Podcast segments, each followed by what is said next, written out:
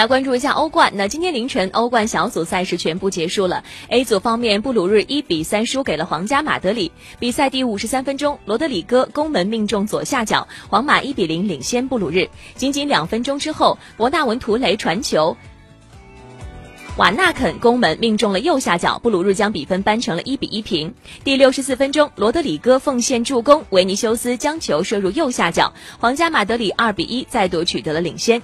第九十一分钟，卡塞米罗送出妙传，莫德里奇远射命中右下角，皇马三比一战胜布鲁日。同组另外一场比赛，巴黎圣日耳曼以五比零大胜加拉塔萨雷。这样的话，A 组比赛结束之后，晋级的球队是巴黎圣日耳曼和皇家马德里。参加欧联杯的比赛的球队将是布鲁日。B 组方面，拜仁慕尼黑三比一战胜了托特纳姆热刺。比赛第十四分钟，科曼禁区中路攻门命中右下角，拜仁慕尼黑一比零取得领先。第二十分钟，塞塞尼翁突入禁区左翼攻门命中左下角，热刺将比分扳成了一比一平。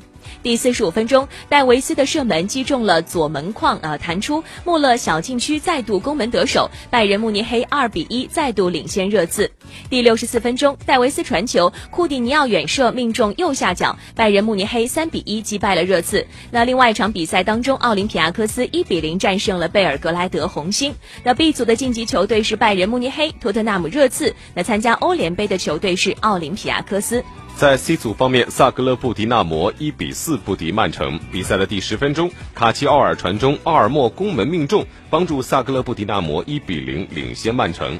第三十四分钟，马赫雷斯的传中，热苏斯头球攻门命中，曼城将比分扳成一比一平。而第五十分钟，福登奉献助攻，热苏斯攻门命中，梅开二度，曼城二比一反超比分。第五十四分钟，门迪的传中又是热苏斯小禁区内包抄上演帽子戏法，曼城三比一扩大了领先优势。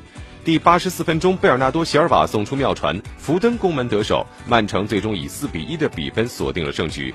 另外一场比赛，顿涅茨克矿工零比三不敌亚特兰大。那么本组 C 组晋级球队是曼城和亚特兰大。欧联杯的参赛球队是顿涅茨克矿工。再来看一下 D 组方面，勒沃库森零比二不敌尤文图斯。比赛第七十五分钟，迪巴拉传中，C 罗小禁区内右脚攻门得手，尤文图斯一比零领先。第九十二分钟，伊瓜因攻门命中右下角，尤文图斯二比零击败勒沃库森。另外一场比赛，马德里竞技二比零战胜了莫斯科火车头。第十五分钟，泽马莱迪诺夫禁区内手球犯规，经过别牙的认定，主裁判判罚了点球。随后，菲利克斯主罚命中左下角，马德里竞技一比零领先莫斯科火车头。第五十四分钟，科克传中，贝利佩攻门得手，马德里竞技二比零击败莫斯科火车头。那 D 组方面晋级的球队是尤文图斯和马德里竞技，参加欧联杯的球队是勒沃库森。再来。